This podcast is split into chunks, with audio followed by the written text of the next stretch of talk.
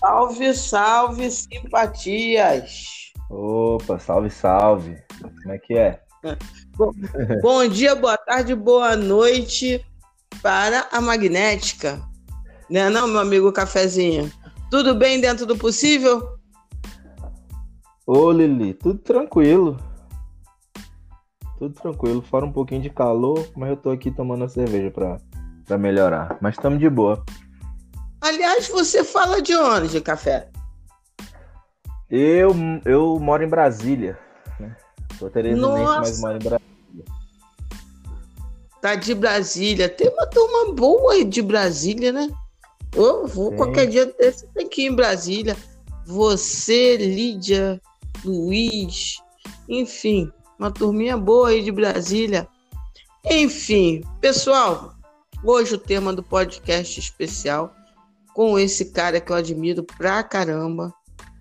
Assim, inteligente, vocês vão ver, rubro-negro da mesma, vamos dizer assim, da mesma cepa que eu, vamos assim dizer. Temos as mesmas vibrações rubro-negras e trouxe ele aqui insistir para o meu amigo vir para nós batermos um papo, fazer uma, uma resenha de um assunto muito interessante e eu acho que muito atual. É possivelmente vai vai render mais do que um do que um parangolé, porque é um assunto muito bacana, que é a relação entre o que a gente vê na TV, as redes sociais, quem influencia quem, se já não se percebe quem influencia quem, enfim, esse papo todo com o cafezinho. Eu vou te chamar de cafezinho, tá, café? Porque eu só consigo desde o início te chamar de café. não, tá certo, é isso mesmo. Haria errado se não estivesse chamando assim, tá certíssimo. Beleza.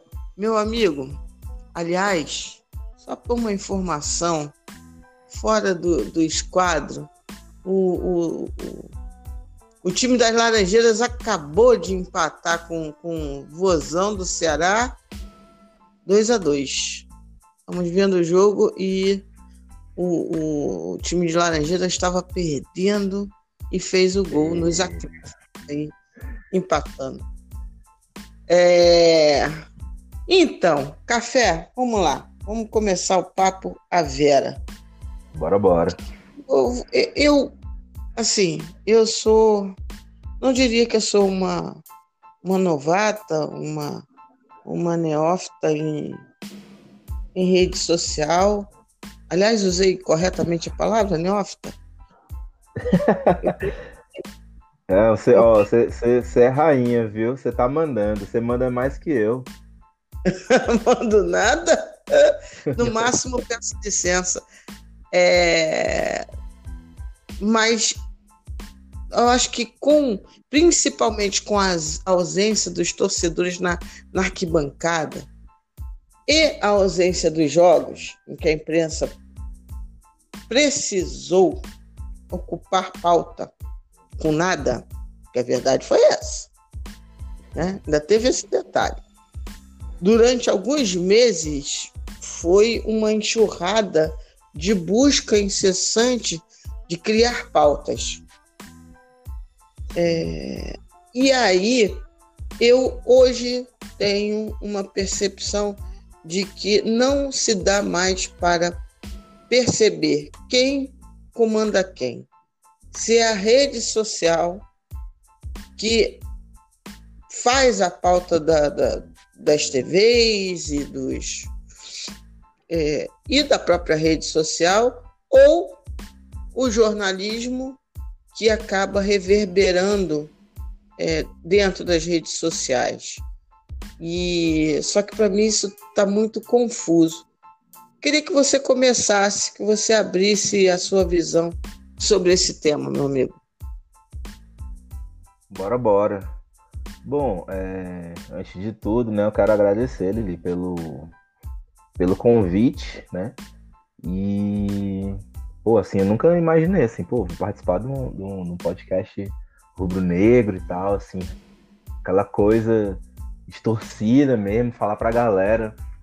A gente não tem a dimensão, né, da coisa. Eu agradeço demais. Eu, eu gosto do, do teu programa, né, do, do teu podcast.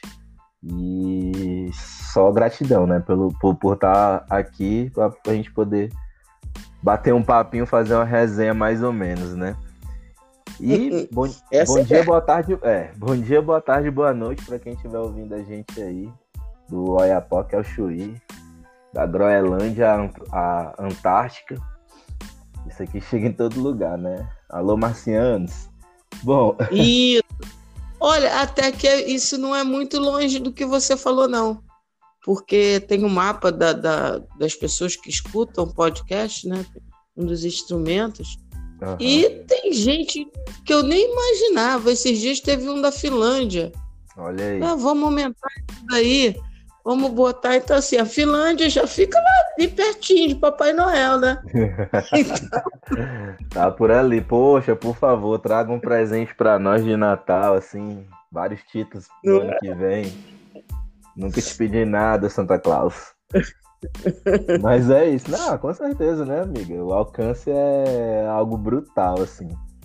É, bom, deixa eu ver como é que eu posso começar esse, essa salada aí de de coisas.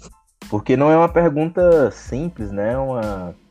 Na verdade, nada na vida é simples assim, no entendimento quando a gente vai parar assim para analisar as coisas, né? A gente eu, eu vejo muito assim a partir de, método, né?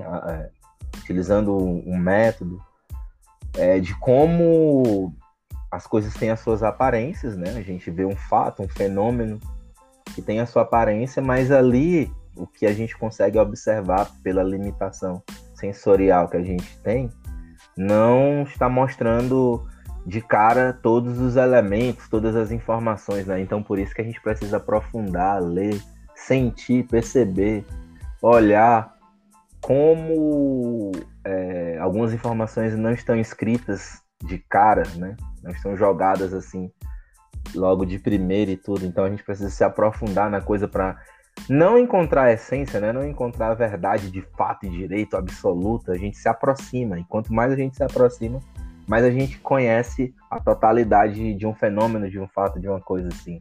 Eu acredito muito nisso, né? E das coisas mais banais da vida. E com certeza, né? Aí a gente está falando da relação mídia, da relação redes sociais, da relação é, da falta de pautas num período pandêmico, sem futebol, voltou agora, né? E eu já deixo logo de, de cara que sempre fui contra, mas como sou rubro-negro apaixonado, não consigo me distanciar, não consigo ficar sem acompanhar o nosso time, a nossa paixão, nosso amor. Mas, enfim, amiga, é, é bem complicado mesmo, sabe? Nesse sentido, assim, a gente e eu até tentando assim não retomar, não não ir por um caminho assim teórico e tal. Eu lembro, eu vi quando tu tu postou, ah, ele é cientista social e tal. Bom, eu sou cientista, né? Eu, eu, eu sou mestre, passo, sou pesquisador de política social, né, na UNB e tal. E aí eu me chamo de cientista social nessa, nessa pegada, né, de, de ser pesquisador e pesquisador na área de ciências sociais aplicadas e tal. Mas é... como é que a gente vai perceber esse fenômeno? Como eu vejo esse fenômeno, né? É... Antes de tudo, eu acho que não tem como a gente descolar essa relação de mídia, de rede social, de pessoas interagindo, é, se comunicando, descolar de toda a realidade, né? De todas as relações que constituem a realidade. E essas relações elas estão forjadas aonde? Aonde? Aonde? Num modo de produção capitalista. Quando a gente não considera isso, né, fica fácil a gente tecer comentários, e aí eu não estou nem entrando num, numa perspectiva de que ah, o seu comentário é errado, o seu comentário é certo. Não é isso. Não tô, não tô sim, aqui, sim. Não tô para dizer que é, você sabe. Não, não é isso. Não é, o ponto não é esse. O ponto é que, tipo, em resumo, compreender o contexto é fundamental para a gente qualificar a nossa visão, para a gente amplificar o nosso, a nossa perspectiva, os nossos olhares sobre determinado fenômeno ou coisa parecida. E aí a gente vê realmente essa realidade do, das redes sociais. Só que tem uma coisa que é bastante interessante, porque que eu vai, vai fazer um sentido porque que eu fui tocar no, no diabo do capitalismo, né? Pode xingar aqui, pode? Tem que saber isso. Né? Pode. Ah, beleza. Pode, pode. É, sai assim às vezes, sabe? Aqui a gente tá aqui naquela discussão teórica e tudo, e pá, sai um chegamento, mas é, é aquilo. É, vocês vão entender na, na frente. É, por que, por que, que, eu, que eu coloco. Por que, que o contexto é importante, né? A, a Lili já falou, né, do lance da, da pandemia e tal. Mas nem tudo que acontece assim agora, agora, agora é, é explicado somente com as coisas de agora. É um processo. A gente chegou, o, o nosso presente, a nossa condição atual, a gente chegou a partir de um processo que foi constituído, né? E aí a gente tem que ver como é que a mídia pautava, como é que a mídia se constituía, como é que a mídia esportiva é, estabelecia sua relação com sua, com sua audiência e tal para entender alguns processos, né? Eu não vou adentrar muito nisso. Eu também sou jornalista, né? Mas eu sou jornalista não praticante. Eu sou mais um comunicador só. Olha, posso, posso te interromper um minutinho? Vai, então? vai, vai, vai. Vai na hora.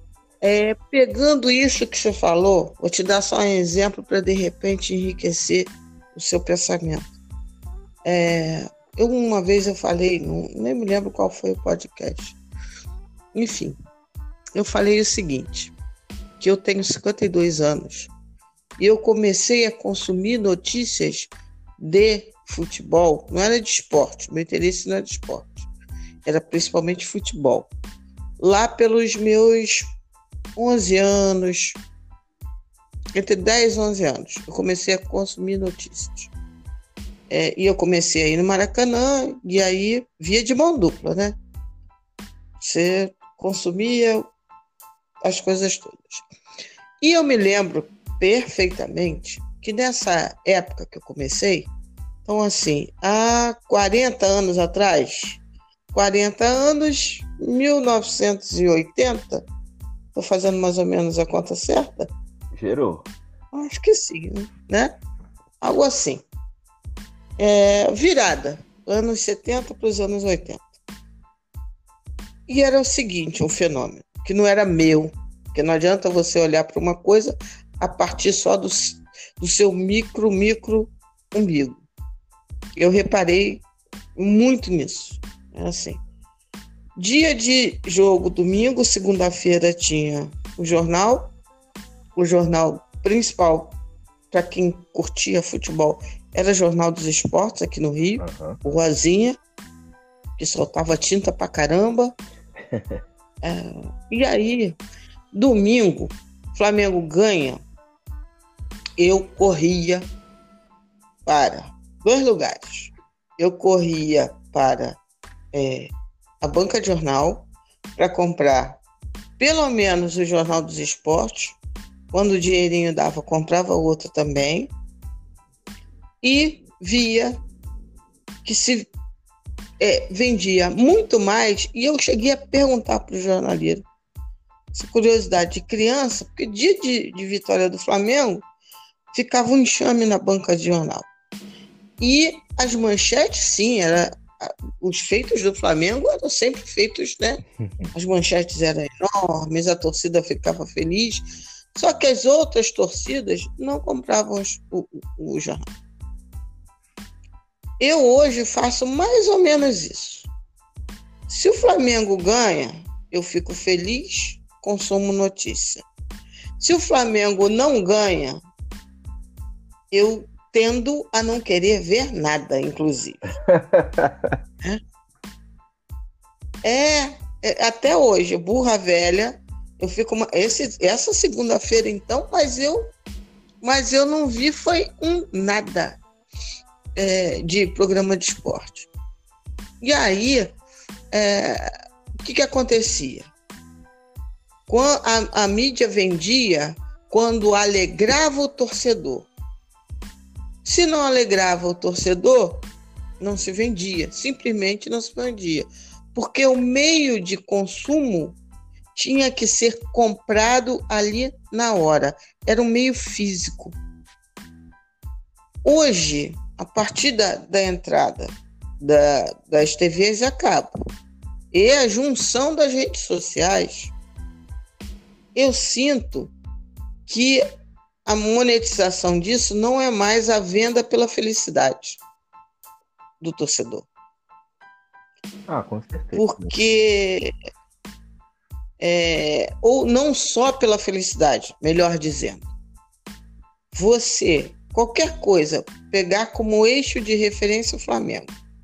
Qualquer coisa que você poste sobre o Flamengo, boa ou ruim, terá um grande número de pessoas interessadas de saber o que é aquilo. Se for boa, a torcida do Flamengo, passional como é, ela vai ter a tendência de xingar. Quer dizer, se for boa, vai aplaudir. E os adversários, os torcedores adversários, vão criticar. Se for ruim, a torcida do Flamengo também irá ter algum tipo de interação com aquela notícia. E mais ainda, os torcedores contrários. Então, acho que isso muda um pouco essa ruptura do meio físico para o meio digital. Eu acho que tem algum tipo de influência. Até teve um dia que o UOL, foi o UOL, acho que foi, bom, também não interessa eles fizeram um, uma manchete sobre um goleiro, um jogador do Corinthians, que eles fizeram um malabarismo tão tosco para botar o Flamengo no meio daquela notícia, que eu falei, não, isso não pode ser, isso não pode ser uma coisa que não tem algum tipo de intenção capitalista, monetária, financeira. Entendeu? Porque me impressionou, porque era um troço tipo assim, sei lá, nada a ver, nada, nada. Era eles tinham que falar só sobre Corinthians. Mas ele, tipo assim, é, sei lá, babado jogador era Flamengo. Porque era uma coisa que não, não tinha nenhum tipo de sentido eles colocarem o Flamengo nisso. Né? Então, assim, eu estou falando de uma percepção que que eu tive como consumidora de notícias de esporte do, do iníciozinho, fim da década de 70, início da década de 80, para agora. Eu acho que o, que o, o, o, modo de venda da notícia também alterou a, a, o interesse da própria comunicação esportiva da própria crônica esportiva. Desculpa te interromper aí, mas é porque eu percebi essa mudança. Não, chegado, tranquilo, aqui é uma conversa mesmo. É, eu não sei como é que vocês chamam pipa aí, vocês chamam pipa de mesmo, é? Rabiola, essas coisas. Isso, pipa, pipa. rabiola, tem outros vai nomes também, mas pipa é o mais. Vai me conduzindo aí, porque senão eu vou lá até as alturas do urubu. Pra explicar uma coisa assim, eu dou uma volta. né? Se deixar o nego conversar aqui, oxe, eu vou conversar aqui até 3 horas da manhã. Mas, então, sua percepção não é uma percepção equivocada, amiga. É uma percepção de fato, né? É evidente que tem é, elementos, assim, tipo. E aí é, um, é, uma, é uma grande. A gente tem que ter um grande cuidado, vamos dizer assim, de comparar. Não é que são realidades que não sejam comparáveis, né? Que aí vai que surge alguém, ah, então quer dizer que antes era mais Flamengo, antes, antes era um, um torcedor do, uma torcedora do Flamengo, era isso, aquilo. Não é isso que, a, gente, que, que a sua fala está querendo dizer. Ela está falando de como os, os agendamentos da, da, da, da mídia eles se modificam, e com certeza, né? Eu acho que uma grande modificação realmente foi a entrada da televisão.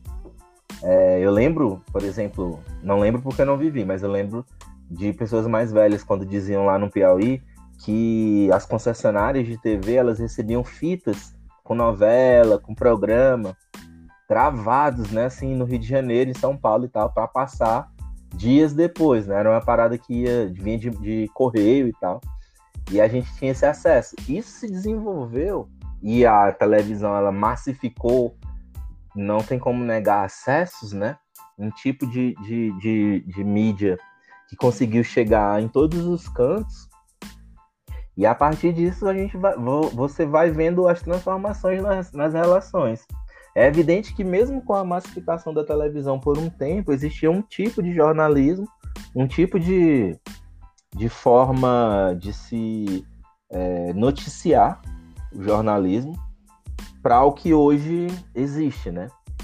Porque a gente está numa velocidade enorme, né? A gente tem o nosso modo de vida de correria, de muito acesso, de ter muita coisa é, disponível e isso nem significa real uso dessas coisas, né? Eu acho que o grande salto, falando disso assim, é quando o, o, essa, essa pegada da monetização, de você mercantilizar a mesma coisa, ela é, é acentuada. Na, ótimo, quando você faz a relação de compra de um jornal, você também tá, tá consumindo, né? Mas eu acho que existia tanto uma proximidade da torcida com o clube, e não vivi no Rio de Janeiro na época, mas eu, fazendo uma análise é, é, é, empírica, assim, eu posso compreender né? o tanto de, de, de como existia mais essa proximidade, né? de um Maracanã extremamente lotado, com quase 200 mil pessoas, de uma rotina que se pautava em grandes clássicos que aconteciam, onde os estaduais eles tinham um grande tamanho em relação até ao brasileiro e tal. Ou seja, existia essa atmosfera que era lá agendada por grandes tabloides e jornais impressos que não tinham uma TV tanto difundida e tal. Isso foi se modificando. Por isso que eu falei antes, né? Que a gente precisa observar processo, o processo das coisas. A realidade ela não é dada. Exatamente. Pá. Ah, é, hoje, isso, hoje é isso. Falar sobre hoje isso. é isso porque ontem foi aquilo. Talvez numa, talvez a gente possa aproveitar isso para é, é, é, compreender a velocidade das coisas, de como as coisas elas aparecem e se dilaceram mais rapidamente. E isso é, é, é, um implica, é uma coisa que implica, no meu entendimento, né, até na forma como a gente se comporta em relação às notícias que a gente recebe e em relação até ao, ao próprio clube, vamos dizer nesse sentido. Talvez a gente vá debater isso um pouco mais profundamente, mas com certeza, como tu falou, tem uma modificação. A gente vai pegar, por exemplo, amiga, é... eu não. Enfim, eu, eu, eu, eu, vivi a década de 80 criança, né? Bebê e tal. É... Não tenho, assim, a, a, o entendimento de como foi. Nem fiz uma anamnese para para voltar e, e, compreender como é que foi a minha vida e tudo. Mas é, tem um salto que eu acho que é que destaca, né? Como a mídia, por exemplo, ela começa a espetacularizar o jogo de futebol, né? Você já tem a relação de paixão, amor pela flâmula, você vibra, você sente aquelas cores, você veste aquilo como se fosse algo a se defender mesmo desde sempre, né? Com mais, não é com mais ou menos amor, né? Mas com um modo de expressar esse amor para cada época, para cada contexto.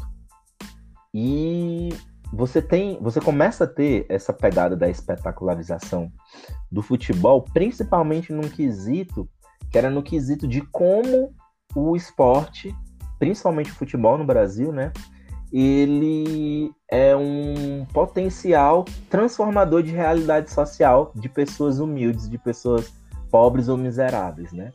Você cria uma no imaginário coletivo das pessoas que o futebol tem essa, esse, esse é, é, gap, né? Essa, ele catapulta a pessoa, a pessoa sai da miséria pro milionário e tal.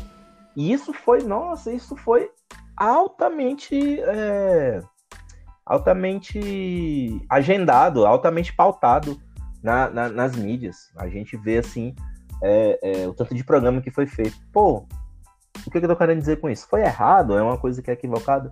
Não. Mas não é uma demanda que é, é, possa ser, por exemplo, a solução de vida dessas pessoas E principalmente, não é a forma, ou não deveria ser a forma, de se constituir, ou de reproduzir, ou de mostrar na TV, na rádio, no, nos impressos na internet, como eu me relaciono com o futebol, com o esporte. Se eu estou me relacionando com o futebol, com o time, com o esporte, pelo sentido de eu me identificar, de amar mesmo aquele clube, de me encantar com os jogos, com os ídolos. É, isso é uma construção e acontece ainda hoje, né? Mas se, se eu vejo não o, o futebol como uma expectativa é, de transformar a minha vida e tal, entende? Não tô dizendo que isso é equivocado. Muito moleque mudou de vida aí, sabe? Tipo, conseguiu dar condição de vida para pra família, para as amizades. Isso aí, pô, isso é uma coisa massa e tal. Mas não é a regra da, do jogo, sabe? Não é a, a, o retrato da vida toda mesmo, do, enquanto modo de produção. Não. E isso, no, aí é, o pulo do gato para mim é isso. Isso não é que distancia, né? Mas a, começa a abrir uma forma de se relacionar com o futebol pautado pela mídia esportiva num outro viés. Não é só mais o, a paixão, o amor e tudo. Tem um status econômico aí. Por isso que lá no começo eu disse, a gente está inserido dentro do modo de produção capitalista. E antigamente, 40 anos atrás, como você falou, existia, a gente não estava no socialismo, viu, gente? Não teve socialismo no Brasil, viu, gente? Em nenhum momento da nossa história, viu, gente? Não façam isso com vocês. Não reproduzam essas merdas, por favor. É... Mesmo assim, é, as relações econômicas ela tinham um patamar, vamos dizer assim, uma outra condição, um outro tipo de racionalidade. E isso também foi se desenvolvendo. Por quê? Porque o capitalismo ele foi começando a abrir mais os seus braços para abarcar muito mais é, atividades e, e, espaços da sociedade. É tão tal que a gente vai ver do pulo do, da década de 80 para de 90, o salto que compra de, de, de atleta ganha, né? Você vai ver, por exemplo, um Amaral que jogava pelo Palmeiras ser vendido, se não me engano, na época por 4 milhões de dólares pro Parma. E, tipo, não era comum a, a, as transações milionárias, sabe?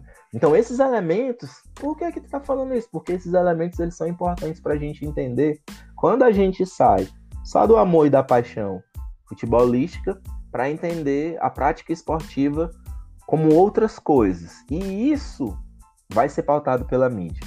E isso vai ser muito pautado pela mídia. Ó, vou te dar um exemplo do que você está falando e ver se eu entendi, inclusive, direitinho, café.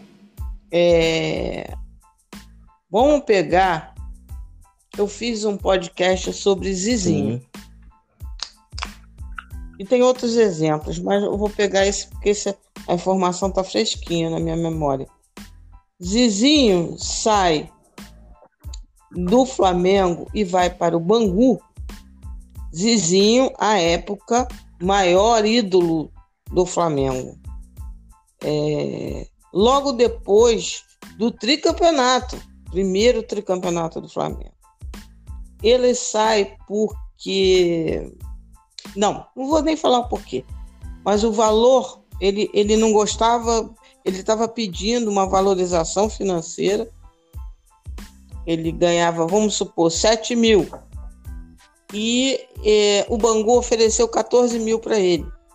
O dobro. Porra, é, Bangu.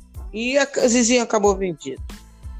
Isso, o maior, o maior jogador do Flamengo à época, saiu do Flamengo e foi para o Bangu.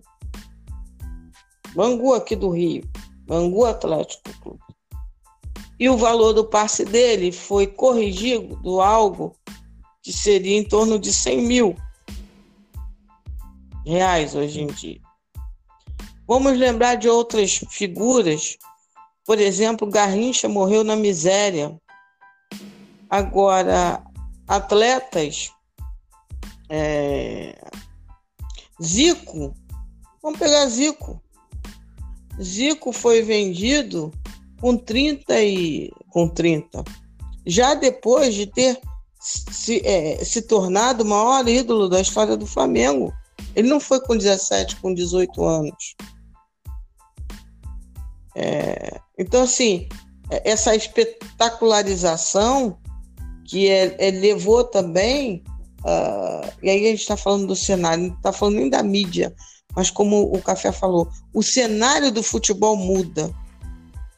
Ele se torna um grande espetáculo, um grande público, um grande produto, é, muito mais dinheiro em toda a sua rede de interesses rolando, e aí a mídia vai junto, né, Café?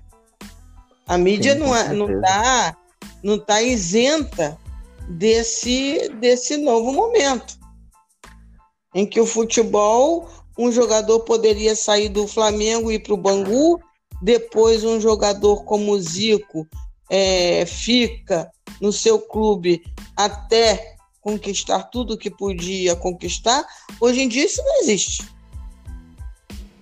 Hoje em dia é um cenário que você não conseguiria imaginar, porque se tornou um grande, um grande comércio. E, e aí, gente, a gente não está falando, é, por exemplo, bem ou mal do capitalismo. O, o, a, graça não é eu essa. Falo mal, momento. eu falo mal, não se preocupe. Se você quiser me condenar, eu falo mal, não, não se preocupe. Não, mas eu estou falando que dentro desse contexto não é questão de falar mal ou bem. É questão ah, de ler o contexto. Sim, né? Sim, é questão de ler o contexto. É, eu também falo mal, imagina. Eu, vou, eu sou pobre, não vou falar mal de capitalismo, gente. Vai acreditar em meritocracia, né, amiga? Não, não, não, pode. Bom, mas aí a gente faz um outro podcast um dia falando sobre isso. Mas o contexto de falar do capitalismo aqui é de montar o cenário e entender como a mídia hoje chega em 2020 tendo também seus interesses econômicos em que a rede social perpassa. A rede social é, é um elemento disso. Não, com certeza, né? Vamos. E aí, aí... pensar em não em, em que tudo é vamos dizer assim, pautado exclusivamente pela ética, eu acho um tanto quanto fantasioso. E aí você começa a distorcer essas realidades, né? O jornalista, ele quer engajamento, ele precisa de engajamento. Aí ele aciona a rede. A rede, por sua vez, dá esse retorno e pauta o jornalismo também. Né? Então, assim, essa roda não se explica de maneira simples, né? Bom, me corrija se eu falei alguma besteira. Não, não, não, não. O, o, o entendimento é esse, amiga. É, não vou falar com as mesmas palavras que você, mas é, é essa analogia que a gente tem que fazer.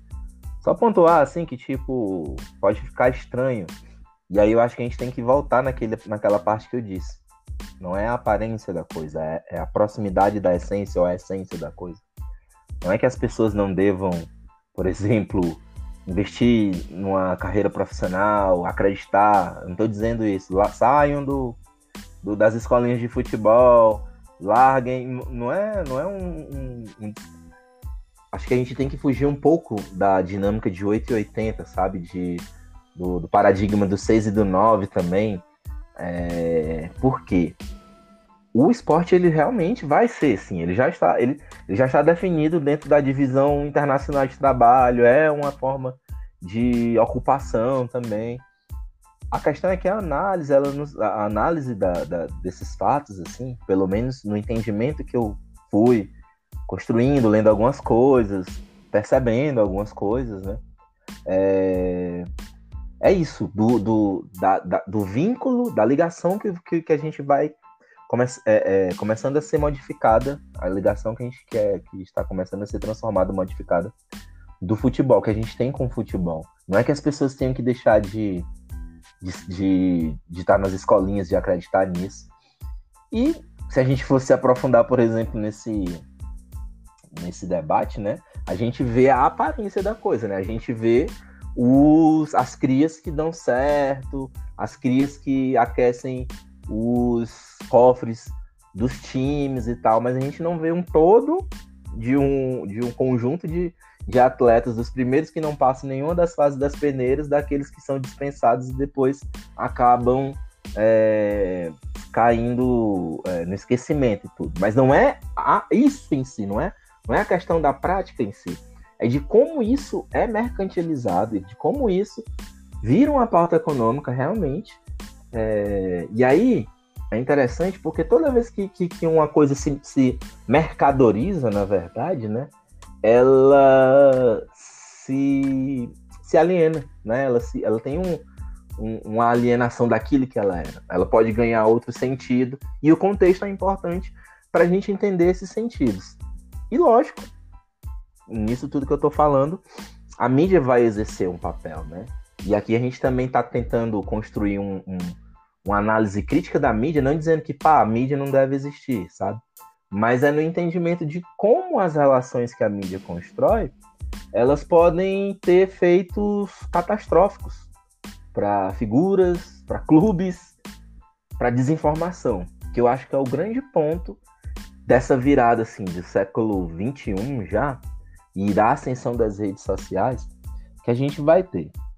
Só que Perfeito. Junto com a, a, a, essa ascensão das redes sociais, né? Vamos lá passear do, pelos chats, Mirk e tal, Orkut, MSN. Aí a gente vai evoluindo, evoluindo não no sentido de hierarquizar uma coisa, mas que no processo as ferramentas, algumas ferramentas foram saindo e outras foram aparecendo. Facebook, é, WhatsApp, Twitter, Twitter desde 2004, eu acho. Twitter, é, Instagram, podcasts, né? Mas cada uma com sua. É, com uma natureza, com, com, com um sentido, só que sem perder de vista esse ponto de vista do sentido mercadológico da coisa, né? Então, a gente tem ainda acesso gratuito, vamos dizer assim, nesse sentido, porque eu não vou ser o chato aqui de explicar que não é gratuito, no sentido de que as riquezas que são produzidas em qualquer instância do mundo, elas estão, elas são fruto de uma exploração, então alguém está perdendo em algum lugar, mas a gente acessa gratuitamente, vamos lá nesse sentido, está sendo pago com, com, com merchandise, com coisa assim parecida e tal, é... elas vão trabalhar nessa pegada de lucrar, sabe? Então, é, é o Flamengo que está no título de uma matéria que, na verdade, está falando de um atleta do Corinthians e não tem nada a ver com o Flamengo. É clique, clickbait, sabe? É você saber que existe uma grande procura pelo assunto Flamengo e colocar isso no título de alguma forma. Ah, é porque o cara foi um ex-atleta do Flamengo há 15 anos atrás. É tipo, porra, essa informação é muito interessante. Não tem nada a ver com o teor da matéria principal em si, mas é o clique é aquilo que nos leva, é aquilo que chama atenção, sabe? E tudo isso vai dialogando e, e, e se constituindo na perspectiva do espetáculo. E esse espetáculo ele também vai variar, né? Vai variar no sentido de construir uma miríade de formas de espetáculo. Tem essa espetacularização pela meritocracia futebolística, com apelo econômico de virada de vida, mas a gente começa a ver, por exemplo, é, uma difusão de um tipo de programa esportivo é, de mesa de debate que mais parece aqueles programas problemáticos e caricatos policiais, né? Aquela zorra, aquela confusão, parece que não tem pauta, é, sabe? É, é, um, não estou dizendo que são todos também, né? Pessoal, se algum de, é, debatedor tiver aí ouvindo a gente, não são todos, mas eu estou dizendo que é mais que tendência, é, é, o que existe na prática, na verdade. Isso também é um tipo de espetacularização que gera retorno. Por mais que a gente, por exemplo, odeie alguns tipos de programa, a gente conversa sobre o programa. A gente se zanga sobre o programa. A gente fica louco por conta do programa. E aí você vê um debate acontecendo em, nas redes sociais e tudo, a, as equipes desse programa elas vão pensar, elas fazem uma relação, elas lançam uma hashtag, elas dão uma falsa ideia de que a gente participa, que a gente é brother, que a gente está perto ali é, desse programa, que a gente constitui o programa e tal, quando na verdade não é. E enfim, esses programas eles acabam sendo pauta, né? Tem uma uma teoria, eu não lembro agora se é teoria ou se é hipótese, acho que é mais hipótese. Hipótese da agenda 7, né, no jornalismo. Nossa, faz, faz tanto tempo que eu, tô, que eu me formei que eu, que eu não lembro e tal. Mas, mas ela, resumidamente, né, ela, ela fala que a mídia ela vai agendar a, a, a, os debates, né, os debates que vão ser hegemônicos no imaginário e no cotidiano das pessoas e tal. Bom, a gente se informa pela mídia, querendo ou não, né? É, só que, tipo, e aí eu tenho que retomar sempre, porque a gente não larga o contexto, a mídia não está descolada do, da realidade, do modo de produção que a gente vive. E a gente vive no modo de produção capitalista e o capitalismo contemporâneo ele é neoliberal. E o neoliberalismo ele não é só um projeto econômico político. Na verdade, ele se entranhou tão fortemente nas estruturas que ele constitui ou, vamos dizer assim, ele contribui é, numa subversão. Não. Ele contribui para um tipo de racionalidade, que é a racionalidade que a gente vive hoje. Então, que vai contribuir, por exemplo, com a animosidade brutal que a gente tem. Quando eu tenho uma opinião e você tem outra, e essas opiniões divergem, em determinados momentos ou em específicos espaços, a gente tem a tendência de se odiar. Porque é, é, são opiniões distintas, lógico.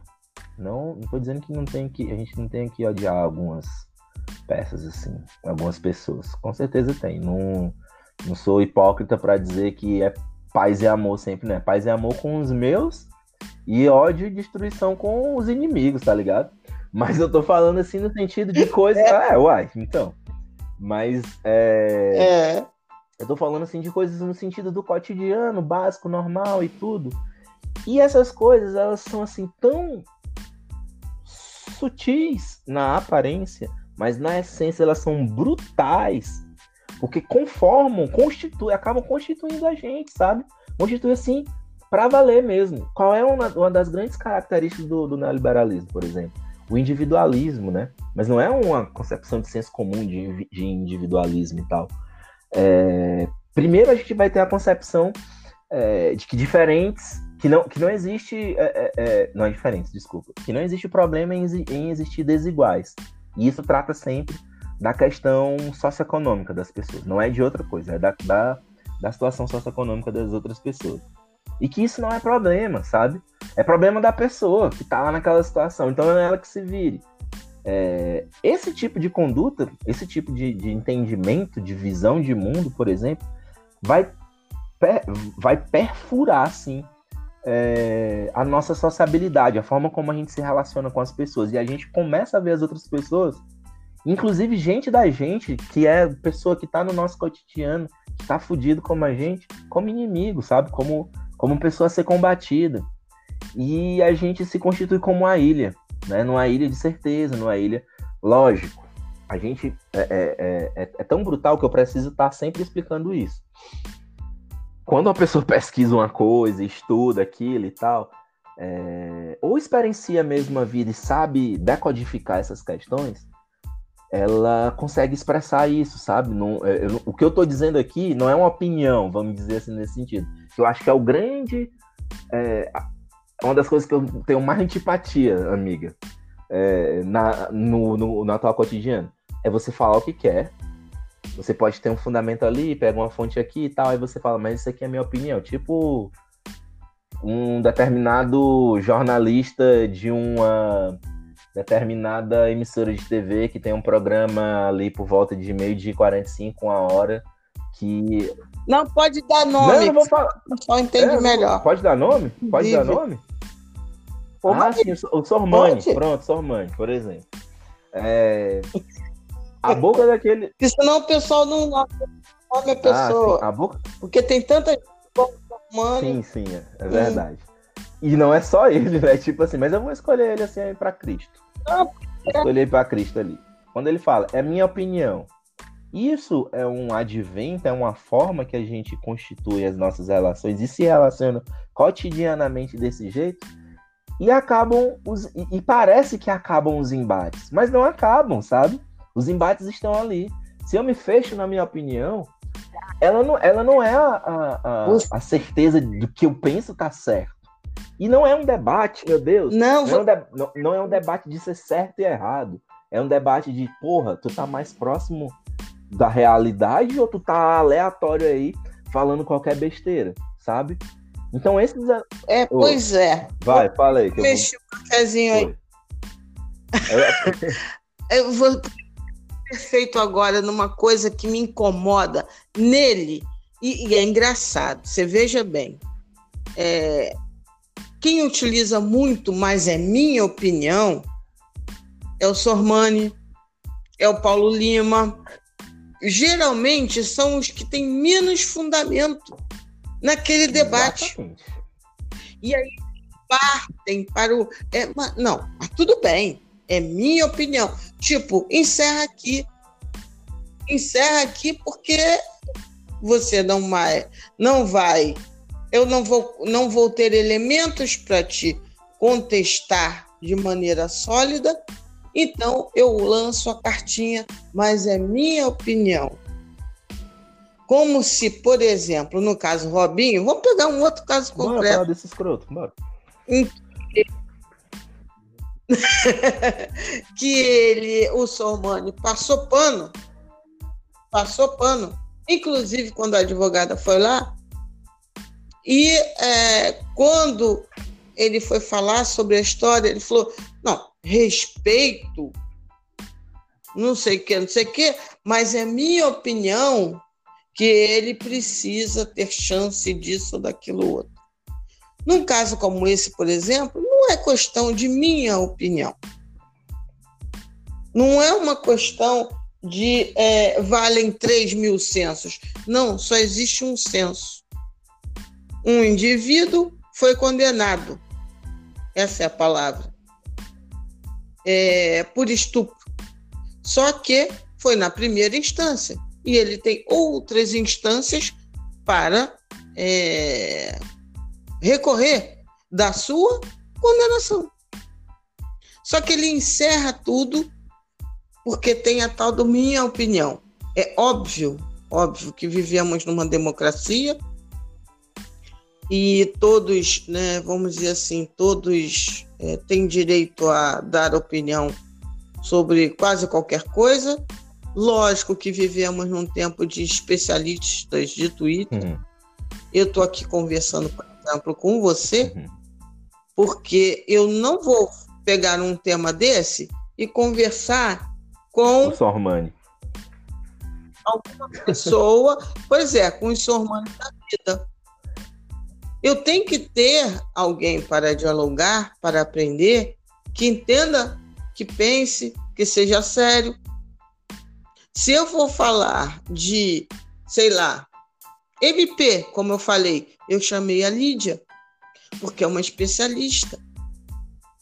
Se eu vou analisar sobre tática, eu vou conversar com pessoas especialistas, porque eu não posso.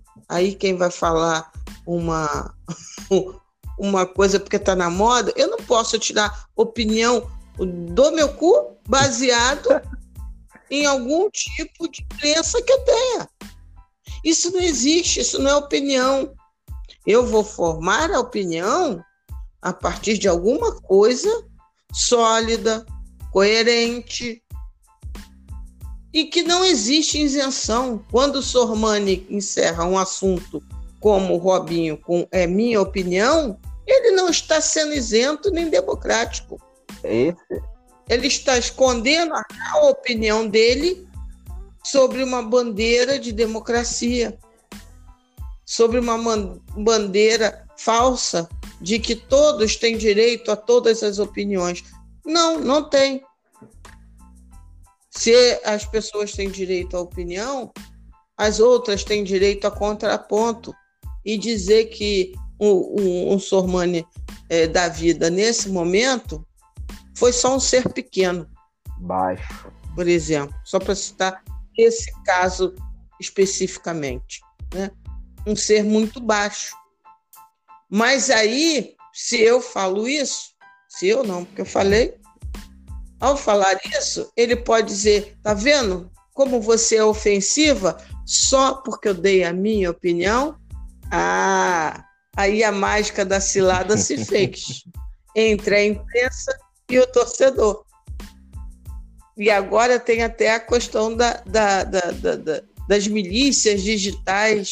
Acho que todos esses é, essas, essas armadilhas né, a gente tem que começar a pensar, porque não existe, uh, como é que é? Vamos dizer assim, a coroa da santidade em ninguém. Não é no torcedor, mas também não é na mídia, por conta dessas coisas todas que a gente está aqui conversando. Eu não sei se deu para entender o que eu falei, não, mas eu acho que deu ah, um pouquinho. É muito bom conversar contigo, né? Quando a gente fofoca sempre que possível, né? é sempre bom. É, para mim é sempre um de grande satisfação. E o que você está falando é exatamente isso mesmo, sabe? Eu uso duas coisas assim para falar dessa questão de opinião. É, a primeira é aquele paradigma falso do 6 e do 9, né? Que é, existem duas pessoas que estão vendo um número pintado no chão e aí é, para uma pela perspectiva é o 6 e para outra é o 9. E aí eles ficam naquela, 6, 9, 6, 9. Aí, o, vamos dizer assim, o, a lição que existe é que a gente deve respeitar as perspectivas e tal. Aí eu digo, e como já foi até é, é, atualizado no, no, no, no mesmo quadrinho, né? Que não é bem assim. Que deve existir outras informações e outros elementos para dizer que aqui dali é um 6 ou um 9. Ou é uma marcação de estacionamento, ou não sei o quê. Então a gente precisa aprofundar, sabe? Eu tô sempre falando disso, né? Do que é o aparente, do que é o. Você sabe o que que. Eu não sabia, por exemplo, desse, dessa, vamos dizer assim, da segunda parte, que eu sempre escutei dessa história do 6 e do 9 e da perspectiva. É, vou, é verdade. Eu vou, eu vou te... Tem sempre um elemento vai nos aproximar Sim. do real, né? E eu vou te. Eu te mando no, no WhatsApp se eu lembrar onde é que tá essa figura e tal. É... E a outra coisa, opinião. Opinião é qual é o sabor de sorvete que você gosta. Se você gosta de chocolate não gosta de creme, ah. de flocos e tal. Sabe como é o nome real dessas coisas bem que são colocadas? Posicionamento. A pessoa diz que é a opinião, a pessoa traveste. E isso, eu vou dar uma outra cutucada aqui, é, um, é uma característica assim de, do que, que, é, que tem um, o perfume lavanda do liberalismo. Né? O liberalismo ele quer dizer isso, né? que, a gente, que a gente tem é, é, essa condição de respeitar a liberdade de expressão do outro e não olha aonde as liberdades de expressão que deveriam existir é, é, em todos os espaços, elas não existem. Ela, majoritariamente na nossa sociedade, elas não existem. Elas ficam presas nesse cubículo, nessa coisa assim, que poderia estar chamada de bolha, e, e, dos espaços onde a pessoa ela está muito bem confortável para soltar isso, mas na verdade isso não é uma opinião, isso é posicionamento. Opinião. E aí a gente, a gente, amiga, a gente pode falar coisa que a gente não sabe, sem querer, senso comum. É, e, na, e, na, verdade, o senso uhum. comum tem muitos elementos importantes para a construção de pensamento, né? Que vão, assim, fundamentar é, é, é, é pensamentos um pouco mais elaborados do, do, no campo científico, por exemplo. O, a ciência ela vai tirar as coisas da realidade, e o senso comum está na realidade. Então, não vou hierarquizar essas questões aqui. Mas é, é, para não condenar é, é, as primeiras impressões, porque sempre tem pessoas que estão começando, né, amigo? Então, a gente tem que ter um pouco de entendimento nesse Sim. sentido. Mas quando você se esconde nessa pegada de, de, de opinião, na verdade você está ali demarcando uma posição e quer eu dar uma eufemizada para fechar o debate, para não, não ser apresentado contraponto e Sim. tudo. É evidente, gente nem todas as pautas elas são não, eu discordo, eu discordo disso que eu vou falar. Na verdade, todas as pautas elas são problematizáveis. mas não no sentido de que é, é, é, toda problematização ela vai ser quilométrica. Não, uma problematização pode ter assim, dois, três minutos e pá, entendemos. E não é só uma pegada de, porra, eu quero te convencer, eu quero. Não, mano. É uma pegada realmente analítica, uma pegada realmente de considerar contexto, sujeito, história, processo, é, instituições, contradições, totalidade, sabe? É considerar isso, porque isso é o que faz a gente se aproximar mais é, do real. E aí, quando eu falei, né, é a racionalidade neoliberal, é o individualismo, é você ver a pessoa enquanto inimigo e tal. Isso parece ser o fio condutor das redes sociais. A gente vê a nação, poxa. A nação não é um todo, não é uma unidade, não é uma galera que se ama e que vive no, no mundo dos ursinhos carinhosos. Não é isso. E também eu não queria que fosse. Eu acho que a gente precisa respeitar as diversidades e no limite, no entendimento de quando uma diversidade não quer te esmagar, né? De quando, uma diversidade não, perdão. De quando uma identidade quer te, te esmagar, uma, uma, um, um, grupo quer te esmagar e tal. Mas é, a gente vive em pé de guerra, sabe? Na verdade, todo dia tem uma história, uma coisa ali para contar e tal. E isso é uma dinâmica que é requentada pelas mídias. Isso é uma dinâmica que é orientada pela forma como a gente se transformou num consumidor de acesso a, a informações rápidas, é, muitas informações, onde a gente várias vezes só passa pelo título, onde a gente conforma e constitui a nossa, é, é, o nosso entendimento sobre as coisas só nisso, sabe? Então a gente vê no outro. No... E a mídia, a mídia sabe disso tudo sim, que você está falando, sim. né, Café? Porque você, por exemplo, tocou numa das questões. É, o grande volume de, de informação, que é absurdo, ninguém pode querer consumir todas as informações que e, na verdade, quase ninguém consome. Amigo. Se você fizer isso. É, pois é, porque senão você alucina. Não tem como. É, então, o que, que acontece? Por isso que as manchetes são cada vez mais Clique. importantes. Já é uma outra transformação. Se você compra o, o, o jornal impresso, por mais que lhe chame a atenção a manchete como gancho, por isso que o nome é manchete, mas você obrigatoriamente você lia o corpo da matéria. Não tinha como passar batido. Ninguém comprava um jornal para só ler a manchete. Você obrigatoriamente lia o texto. Você lia linha por linha. Por isso, inclusive, que tinha, acho que ainda tem, a figura do ombudsman na, nos jornais, que aquela pessoa, aquele homem, Sim. aquela mulher que é, corrige. Tá quase morrendo, né? Se não morreu já. Que é tipo. Pois é, tipo ouvidor. Na época eu lia o, o, o sempre li os ombudsman do, dos jornais, que durou na verdade pouco, nem foi tanto assim não. Enfim, é, e aí hoje em dia não, não existe tanta preocupação. Olha só, sem generalismos, né? Um, uma Spotlight, por exemplo, tem todo faz um trabalho em rede social que é brilhante, né? com, com preocupações, pereré. Eu estou falando é, dessa, dessa crônica específica de dia a dia de, de clube de futebol. É, é desse lugar que eu estou falando. Porque de outro lugar eu não tenho nem conhecimento para falar. Então é a busca incessante pelos 140 caracteres. E ali, desses 140 ou 180 caracteres, tem que conter é, teor que suscite raiva, que suscite amor, tem que, de alguma maneira, balançar você emocionalmente. E eu falo de um lugar que muitas vezes eu caio. De muitas vezes eu caio. Você falou, por exemplo, o nome de um homem que me deixa louca pelo menos uma vez por semana.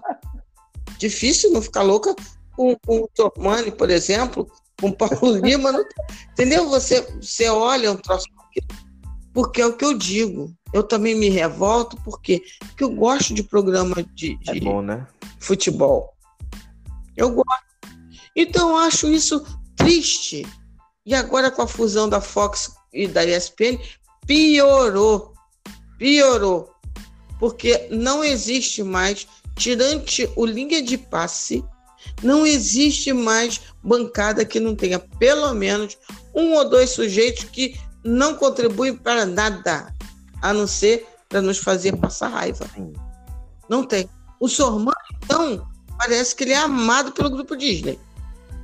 Porque agora ele está em tudo quanto é lugar o tempo todo. O velho nem dorme mais se bobear. Porque todo programa que eu vejo está lá ele. Então, assim, esses. É, menina, eu fiquei, eu tô bestalhada. O dia que ele aparecer no linha de passe, aí, meu filho, aí eu faço uma carta ao editor, eu lanço e desisto de tudo. Falta isso. Ele deve viver no, no Ribit. Mas não Ele é? Deve viver no Ribit lá no, nos, nos estúdios. Amiga, é clickbait, amiga. Pela... Pois é, mas aí você acha, assim, você acha que é o jornalismo, dentro desse entendimento, o jornalismo, esse cronismo, esses clickbaits todos, eles são influenciados pelo que a galera fala na rede? Ou a galera na rede é mais influenciada pelo que escuta deles? Bom, é, olhando o processo, né? Isso é uma relação que se retroalimenta, na verdade. É, o potencial da, das redes sociais eles vão gerar muito engajamento, né? Discussões, em algumas coisas e tal. Então isso, é, vamos dizer assim, existem iscas, na verdade, que são jogadas e muita gente mastiga, cai, né? Nesse sentido. A gente perde horas e horas e horas ou um dia inteiro discutindo uma pauta que tem, vamos dizer assim, uma centralidade numa polêmica ou às vezes é só uma suposição. É, não a, a, o caso do, da condenação de estupro do Robinho, não. Isso aí é, é um fato consumado e a gente pode até falar depois do quanto que já é brutal é, esse fato por si só e o quanto ele tem tornado mais merda ainda, né? Mas, tipo, é uma, é uma, é uma condição que se retroalimenta. Só que quando a gente vai comparar, por exemplo, a capacidade de um meio de comunicação, de uma mídia, com a capacidade de um indivíduo que é consumidor, é, então a gente vê aí que existe um, uma relação que um, um desses entes ele está mais próximo de estar tá em contato com a estrutura, né? Eu não estou dizendo que a, a, a, o público, a audiência, ele não, não, não vai ter, vamos dizer assim, uma influência sobre o que vai ser agendado e tal, mas é de conhecimento dos programas, é de conhecimento das emissoras o que, que é bom de ser agendado, o que, o que deve, o que, que é pauta quente, o que, que deve estar tá na ordem do dia dos programas, né? E a forma como esses programas são constituídos e os personagens que são lá colocados, às vezes não são personagens, às vezes é a escrotidão da pessoa mesmo. É... E nisso a gente perde de vista futebol, sabe? Eu acho nesse sentido que a gente perde de vista realmente o que nos chama a atenção. Então é tipo uma alienação.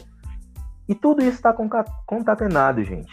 A gente não pode perder de vista, a gente não pode olhar é, para essa coisa e esquecer daquela coisa que eu falei, da aparência com a essência. Nada. Não estou dizendo que a gente vai ficar louco é, é, sempre, ah, meu Deus, o que é aparência, o que é essência. Não, com, com a prática, a gente consegue perceber isso sem precisar estar tá filosofando horas e horas e horas. Porque primeiro a gente vai desconfiar. Uma coisa é dada, a gente desconfia. Não no sentido de que, ah, aquilo ali é mentira ou tal. Não, a gente desconfia no sentido de que vou procurar mais coisas sobre um assunto, vou entender e tal. Mas os programas, as emissoras, elas sabem dessa relação, elas sabem o que, que é pauta quente, elas sabem o que, que mexe, elas sabem que um clickbait vai fazer a, a, as discussões acontecerem, vai gerar engajamento, pode e esse engajamento é monetizado de alguma forma nas mídias, das mídias, nas mídias das emissoras e tal. E isso gera um retorno econômico para elas. Pô, tu tá só falando de economia sempre e tal. A gente não vive na órbita de Júpiter, sabe? É, não sei se, não sei se, não sei se existe um modo não, de é produção é... jupiteriano, sabe? É... Mas a gente vive na Terra, caralho. E na Terra, o, o, o, o, grosso modo todo é modo de produção capitalista. Ele vai objetivar lucro e isso vai influenciar na nossa vida, sim. Por mais que a gente não veja o capitalismo passando voando assim na frente ou atravessando a gente como se fossem ondas de rádio e tal, mas é a condição que influencia a sociabilidade e a racionalidade da gente. Perder isso de vista é perder de vista os elementos que são fundantes para a gente entender e fazer uma análise interessante e mais profunda, né? Mas mais que isso, é, é ah, sem essa falação teórica e tudo e tal, a mídia pauta. A mídia pauta isso porque sabe que vai ter um retorno, sabe que vai ter um feedback. Olha como, por exemplo, quando o Nicola da Vida, meu irmão, acho que o Nicola ele chega lá, tem, eu acho que ele tem um quadro de, de avisos e tal, com é, sugestões de, de clickbait, sabe? Sugestão de, de o que, que eu vou pautar hoje. E aí, logicamente, eu não conheço nada da vida do cara. Ele construiu a carreira dele jornalisticamente com algum fundamento e tudo. Mas a gente sabe que pouca coisa que ele coloca, para eu não ser generalista também, para não ser genérico, pouca coisa que ele, que ele coloca acaba é, é, se comprovando, né? E gera, gera, sabe? É aquela coisa. Ah, saiu um vídeo no YouTube que eu odiei sobre um assunto que eu acho massa e tal. Vou chamar geral aqui para dar dislike no vídeo. O vídeo não vai deixar de gerar o um engajamento dele por isso não, sabe?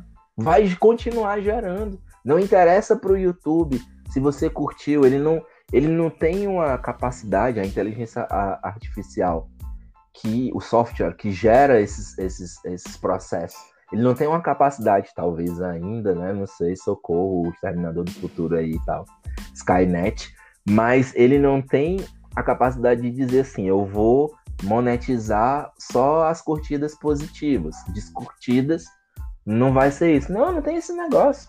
Tá gerando, tá rodando, as pessoas viram.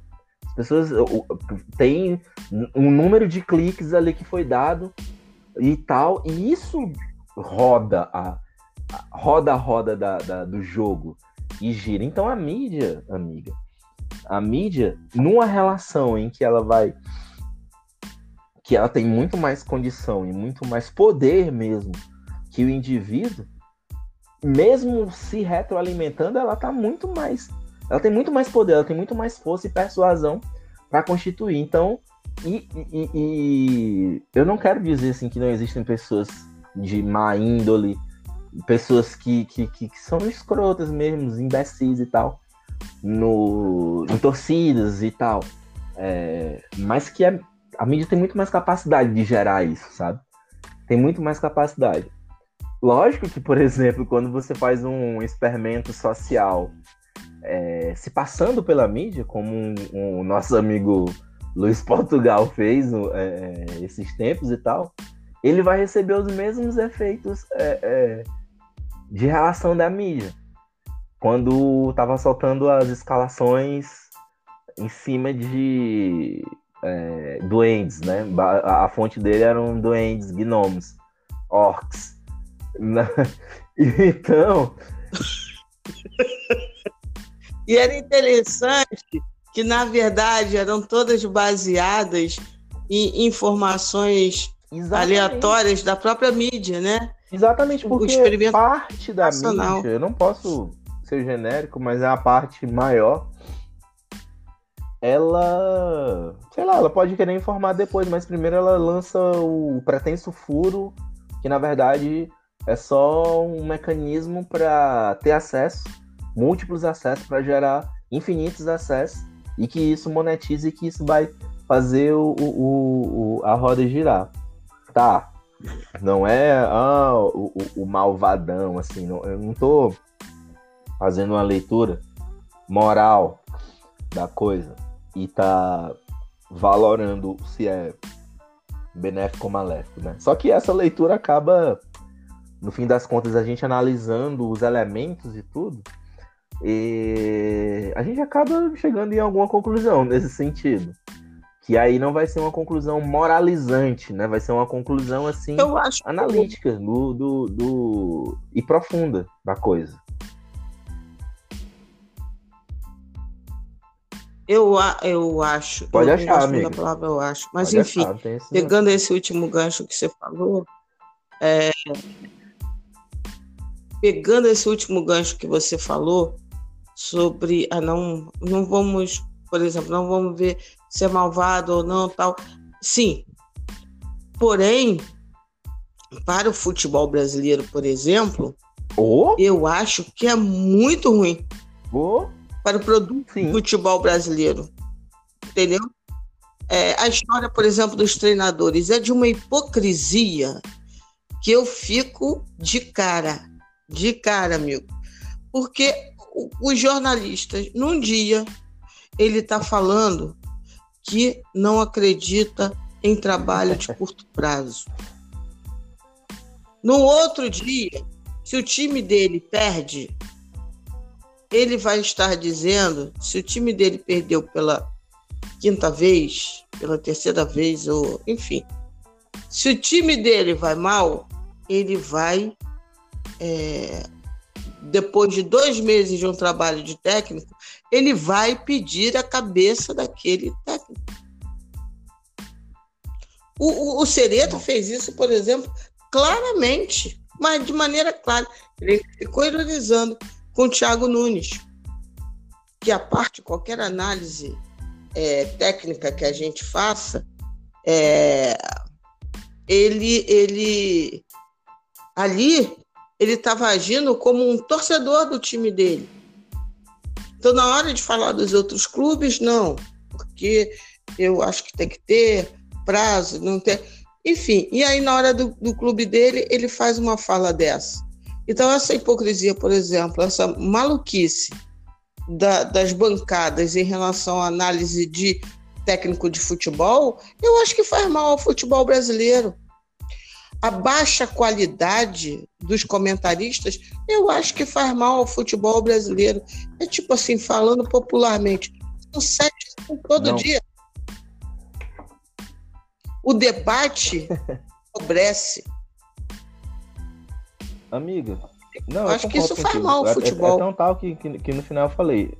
O que eu quis dizer é que não é que, que o nosso objetivo seja procurar só o bem e o, e o, mal na coisa, mas que no final a nossa análise, na verdade, vai, vai acabar Isso. destrinchando o que que soma e o que que diminui na coisa. E com certeza, com certeza isso. Esse é um outro elemento, um outro fator que vai influenciar, sabe? Tipo, é, por exemplo, a, vamos, vamos olhar assim para o conjunto dos, de, de analistas é, é, de, de futebol no, no, nos programas. A gente vai ter, por exemplo, isso aí que você falou, né?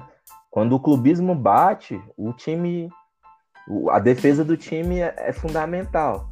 E aí eu não estou dizendo que existe imparcialidade. Não existe. Imparcialidade e isenção. Viu, galera? Ó, vou até frisar: imparcialidade e isenção é balela, viu? É falácia liberal para a gente aceitar é, as coisas como elas estão. Então não acreditem nisso, não. Não, existe em cima do muro, não. O, o quem está em cima do muro sempre escolhe o lado que, que é hegemônico, que é dominador. Tá? tá? Ok. É, é, a, a qualidade dessa galera, assim, é, e, e eu vou dizer assim, de boa parte, não é uma galera assim, não é um cara, não é uma pessoa, não é uma figura. É o conjunto quase todo dessas pessoas, né? Primeiro que a gente tem é, vários ex-atletas é, nesse debate. Tá, eu não tô querendo que as TVs amanhã vão demitir, porque não vão também. É, mas esses atletas, eles, ele tem uma, eles têm uma outra perspectiva, assim, quando eles vão analisar é, essa questão. E eu acho, particularmente, que boa parte tem essa pegada corporativista mesmo. Tanto com um clube que, que ele tem relação. Lógico que tem, é, tem exceções assim que são até caricatas, né? De, de, de, de atletas que são ídolos pra, enquanto esportivamente, mas quando abrem a boca para fazer comentários esportivos, nossa, gente, pelo amor de Deus, é triste. É, mas eu acho que eles têm uma perspectiva distinta, eles partem de outros lugares, de outros olhares e tudo. E tem uma conformidade, por exemplo, de aceitação maior de técnicos brasileiros, né? Vamos dizer assim, nesse sentido, para entrar numa pauta também que é uma pauta extremamente polêmica e nem deveria ser. Técnico é técnico e deve existir um modelo mínimo de jogo para o time, para um clube, para ele colocar em prática e ser competitivo.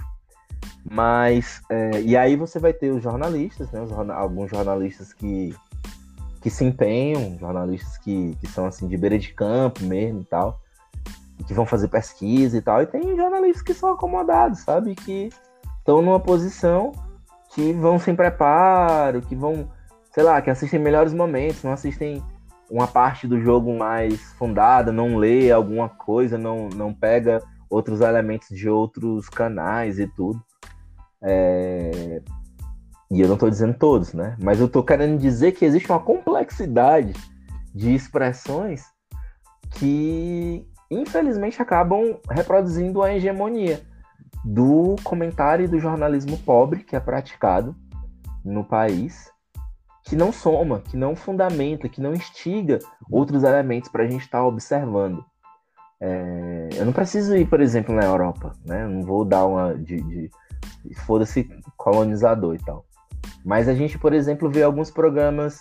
O Linha de Passo é um programa muito bom, que pega alguns elementos. É...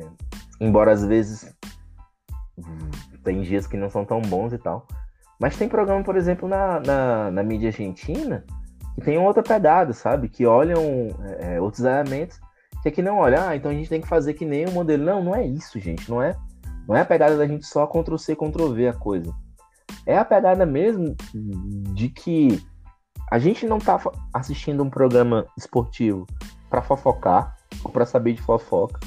A gente não tá pegando um programa esportivo para as pessoas darem opinião e se fecharem para contrapontos. A gente não tá assistindo ou não deveria estar tá assistindo um programa esportivo que não tragam informações que reproduzam a mesma coisa, a discussão e que principalmente, que eu acho que é o grande caso, e que motivou, por exemplo, a, a minha, minha, a minha, eu colar aqui no, no podcast, é, de trabalhar com estereótipos do time, de time, sobre time, sobre figura, sobre persona e tal. Lógico, se existe um conjunto de informações que constitui um entendimento sobre um clube, sobre um time, sobre uma figura, então não é estereótipo, na verdade é uma construção real desses entendimentos. Mas aí a gente fica, realmente. É... E aí é aquela discussão, né? O Flamengo é perseguido? Existe. Existem realmente milícias digitais e tal? A gente tenta é, é, é, avaliar essas questões em cima do que a mídia coloca e tudo, e vai vendo pobreza, né? E vai vendo lacunas, os, os tais gaps, e vai vendo é, é que não tem muita coisa para somar, né? Lógico. Eu não tô, eu não só para só para só finalizar essa parte aqui, amigo, eu não vou ah, condenar todos os profissionais outra... esportivos, né? Eles chegarem aqui dizendo, então faz o melhor, o que, que tu tem para oferecer e tal e tudo. Não é isso que eu tô querendo dizer, mas existe realmente um conjunto que é hegemônico de coisas no jornalismo brasileiro que, pô, eles não olham, eles não progridem, sabe? Eles não dão um salto assim de qualidade mesmo, que pode ser extremamente benéfico para o próprio futebol brasileiro. Sim. E para o próprio jornalismo. Dá, dá um exemplo. Se fala muito da questão da violência no futebol. Torcida organizada, do próprio torcedor, que é desrespeitoso, pereré. Né?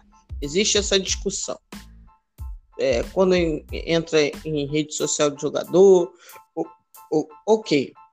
Agora, quantas vezes na semana nós vemos uh, trailers, né, pedacinhos de vídeos rolando no Twitter, ou vendo um programa de jornalistas. Os jornalistas não. Vou até ser mais. É, porque não é porque está numa televisão que é jornalista.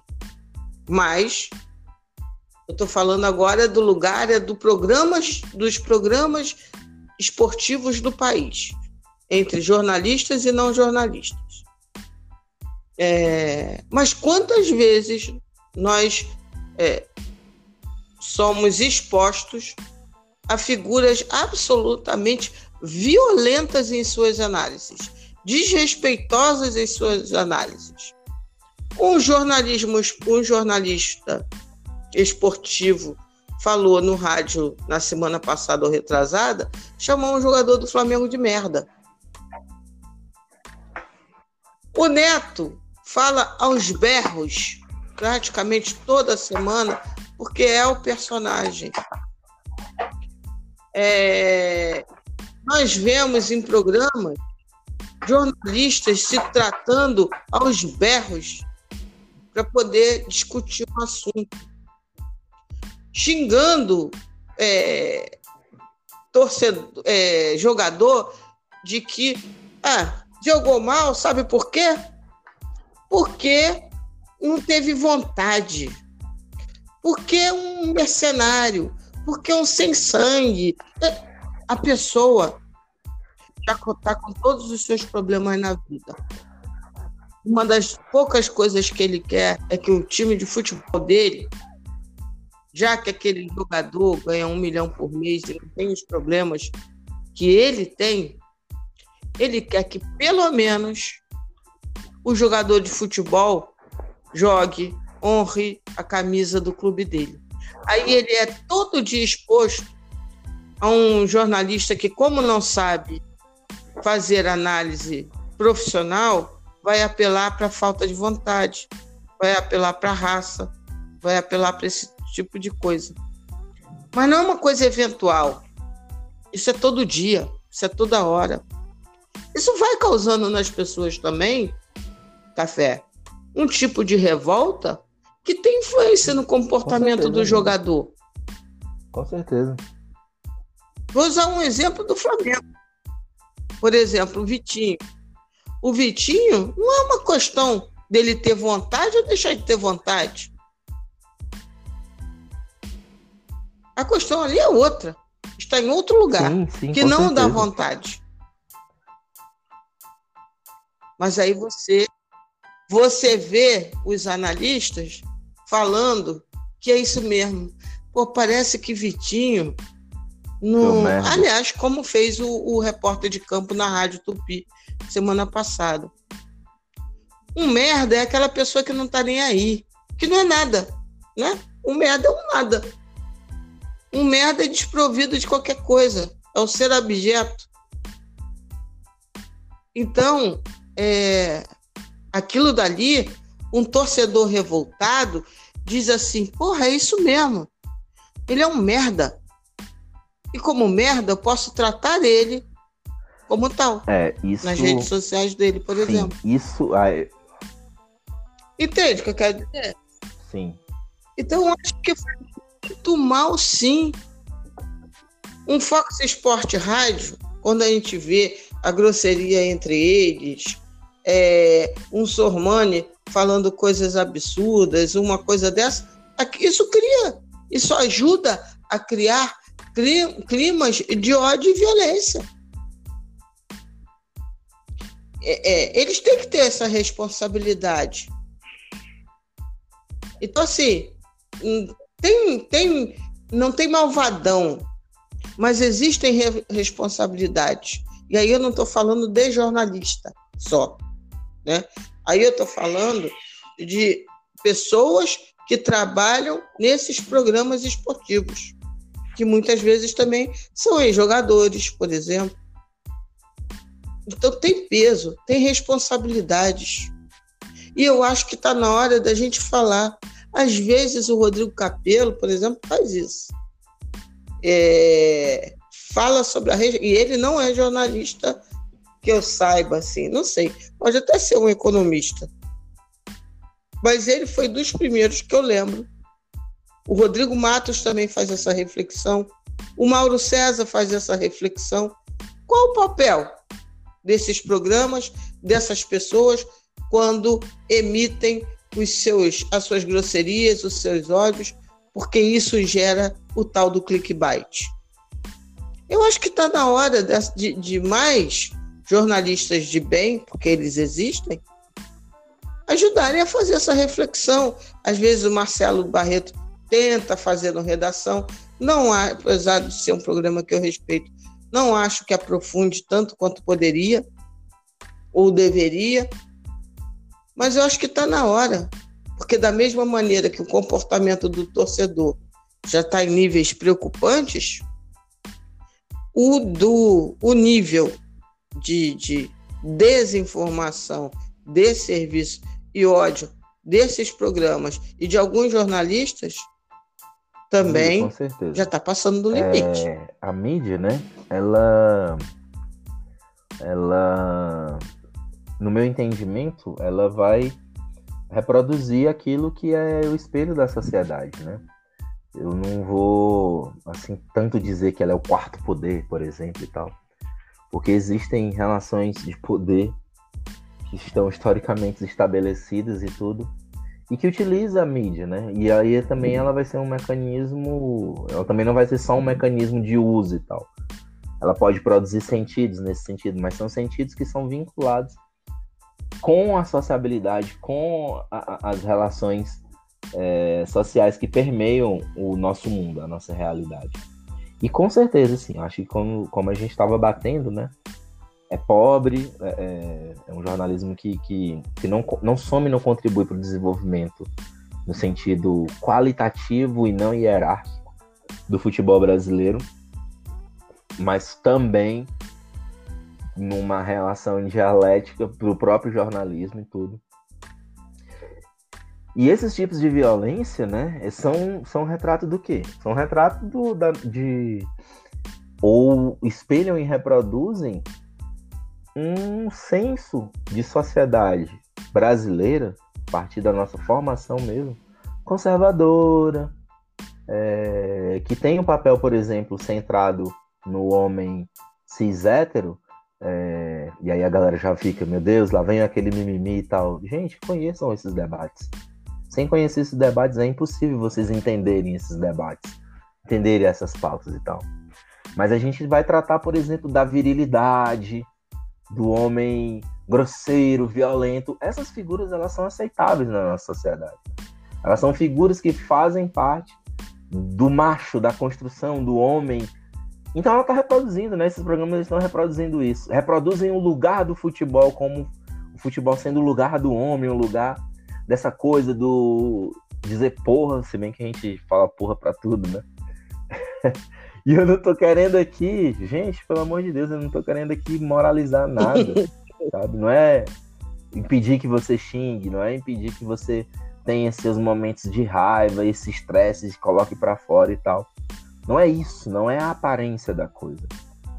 É aproximar-se da essência e entender como esses elementos eles se constituem, como é difícil, por exemplo, mulheres estarem nos espaços de debate de futebol, estarem no futebol, não terem o mesmo agendamento e importância no futebol, né? Nunca vi vários jogos do Campeonato Brasileiro Feminino terem a mesma quantidade de público de agendamento na mídia como tem o futebol masculino.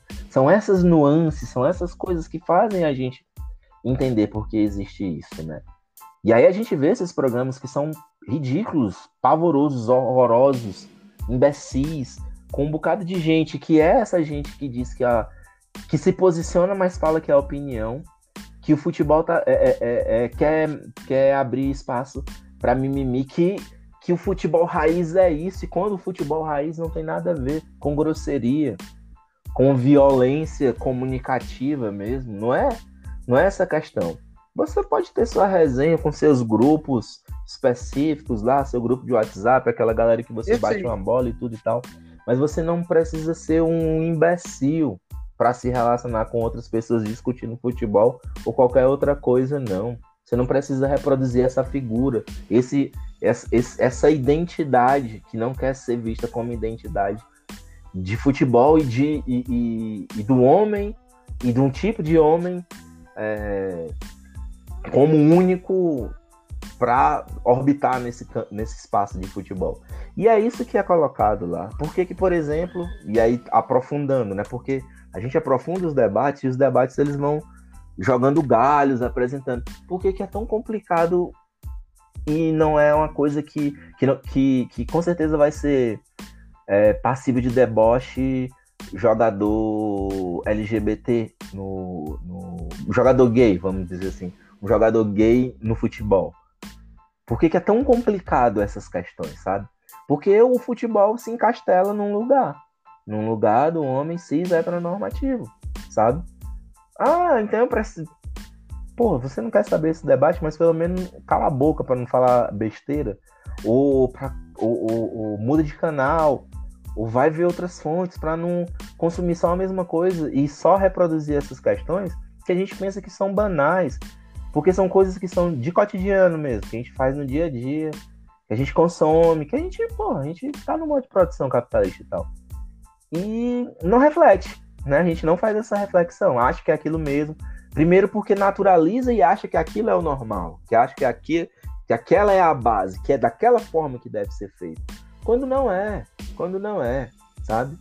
Não tô dizendo para ninguém ser raivoso, brigar. Todo mundo tem seus dias, todo mundo tem suas coisas, mas você não precisa ser imbecil, meu compadre. Você não precisa achar graça com outras pessoas sendo imbecis também. Você não sabe.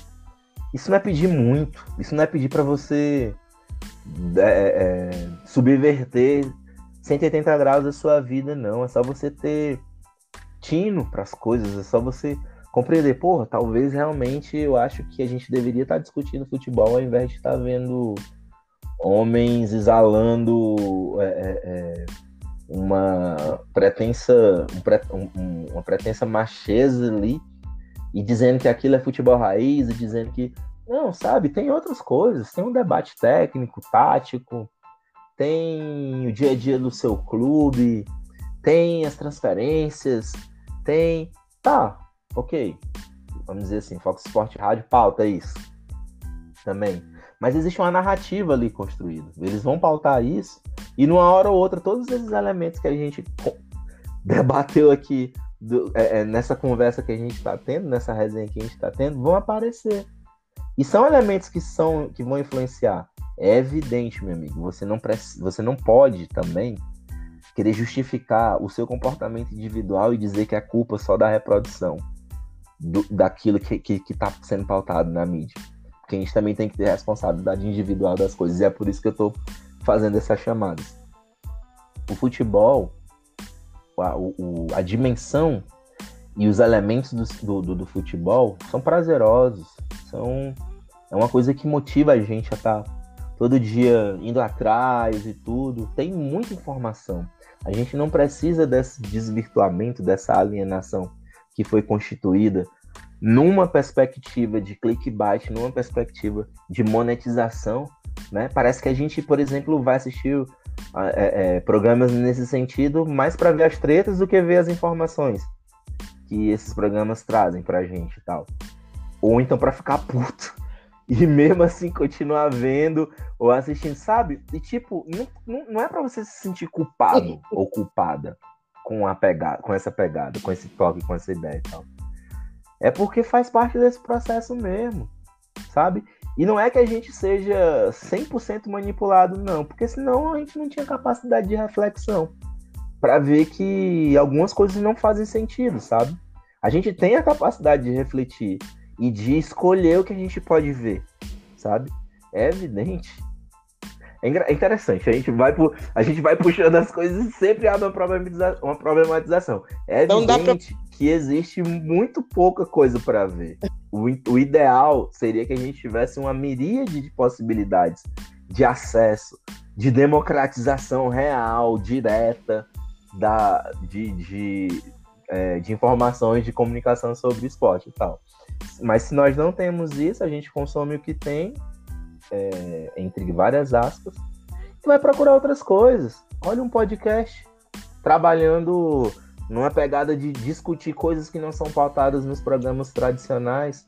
Olha as mídias alternativas, olha algumas mídias que são é, vinculadas a, ao seu clube, que vão trazer informações que talvez você não tenha acesso no, na programação é, é, hegemônica, diária, sabe? Então, a gente tem as nossas alternativas, a gente tem as nossas, as nossas rotas de fuga para encontrar outros, para outros caminhos, para outras informações, para um leque de possibilidades que podem que, que podem ser essa é. É, essa fonte, essa fonte de, de, de, acesso de tudo, sabe? A gente, a gente não pode realmente é, naturalizar, achar que é aquilo a comunicação, que aquilo é o jornalismo por si só e aceitar piamente. Eu acho que a gente tem condição de sair de, de um lugar assim, que, que seja minimamente a mudança do canal e procurar outras coisas, sabe?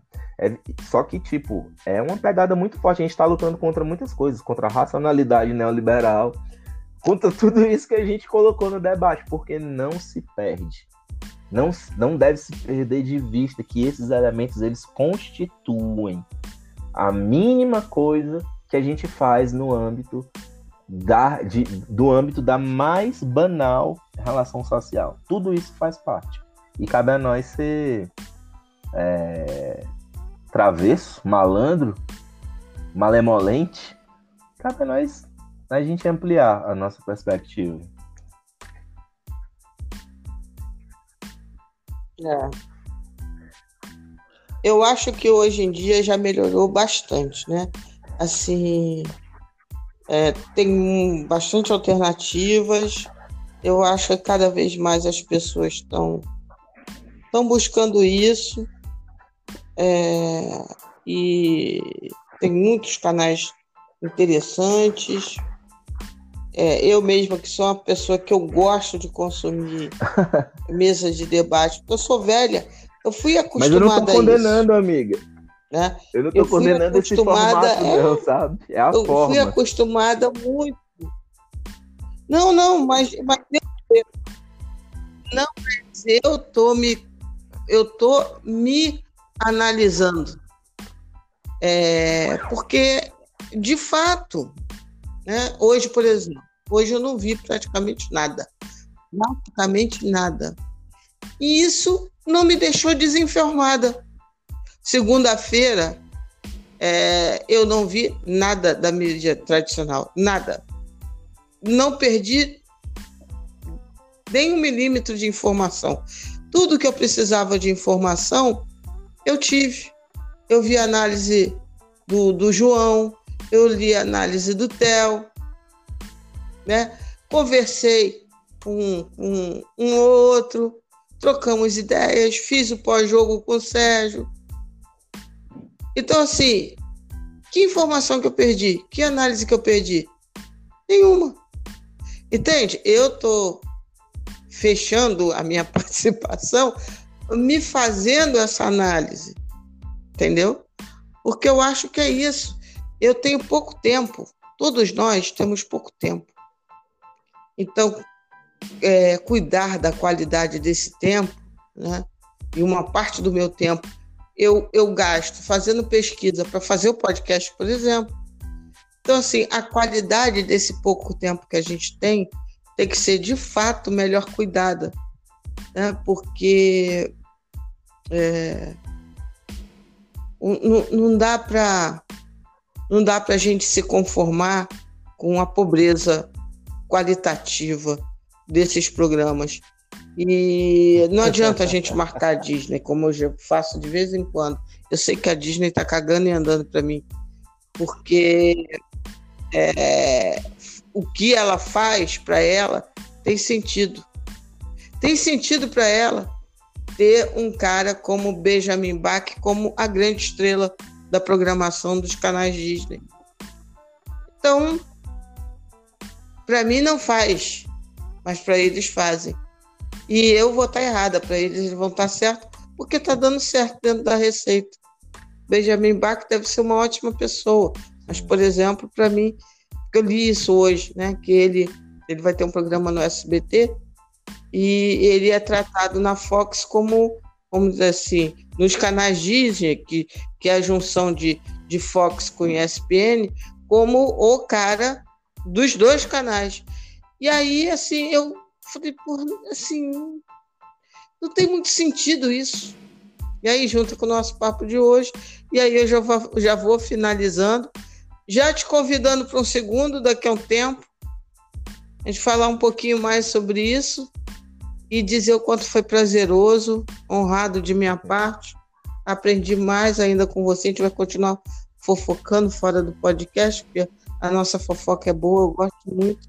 Então, muito obrigado, meu amigo, é, por você ceder esse tempinho aqui comigo e, e fazer outras pessoas também refletirem um pouco, né?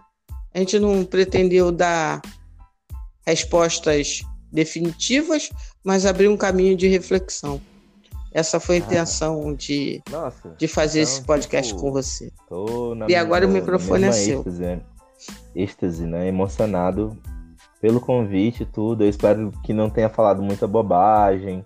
Eu espero que eu não tenha falado viajado pra caramba e tal, porque são assuntos que que a gente se mergulha, a gente mergulha mesmo e aprofunda. Eu queria até ter preparado um roteiro também para eu não viajar tanto nesse sentido, mas eu acredito que é exatamente isso, sabe, amiga? É, o ponto é instigar, provocar. Você pode refletir, as pessoas elas podem refletir, elas não precisam aceitar é, um consumo é, como é dado, né? É muito complexa e complicada a relação mesmo da gente ser consumidor nas coisas, de estabelecer uma relação mercadológica, né, de daquilo que a gente acessa, daquilo que a gente consome e tal. É, talvez modificar esse sentido seria um, uma porta de possibilidade para a gente compreender as coisas de outras formas. Mas tudo que eu falei aqui foi com com muito, com base, né? Com certa base, não foi tirei do cu mesmo.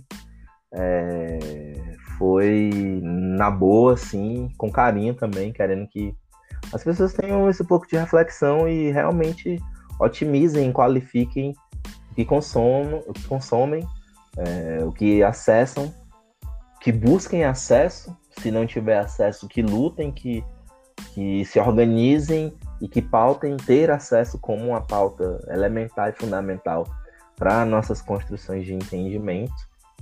É... Ouçam o podcast da Parangolé Rubro Negro, né? Podcast muito bom. Compartilhem. é... E tipo, pô, gente, vamos ver o Whindersson Nunes, vamos ver é, João Seu Pimenta, se vocês querem ver comédia ao invés de futebol, de programa esportivo, sabe? Não, não dei, não dei audiência mesmo para esse, esse tipo de programa. E que a gente também tem, saiba ser malandro, que a gente também tenha um pouco de sabedoria nesse mundo das redes sociais, onde invariavelmente uma hora ou outra todo mundo vai cair na, no, na ideia do, de discutir, de clickbait e tal, não tô dizendo. Mas a gente vai se segurando, a gente vai. Eu, eu, eu comparo muito com a cadência do samba, né? A gente vai tendo. Vendo que a cozinha tá ali bem preparada e tá numa harmonia assim tão legal, que o samba vai se constituindo e a gente vai passando por essas coisas e essas coisas elas não vão tendo a nossa audiência, tendo o nosso reconhecimento busquem informação. Não sou o ET. Como é? Tem aquele ET lá. Ah, esqueci, não lembro. Mas busquem, busquem saber das coisas. Tem muita coisa legal, tem muita coisa boa na, na, no caminho alternativo e de grupos que já são um tanto mais consolidados, principalmente no espectro rubro-negro. E eu tô aberto aí, gente. Você falou aí de outro podcast. Bora, eu não tenho esse negócio não, a gente vai discutindo e eu realmente espero que eu tenha somado com alguma coisa para vocês, viu?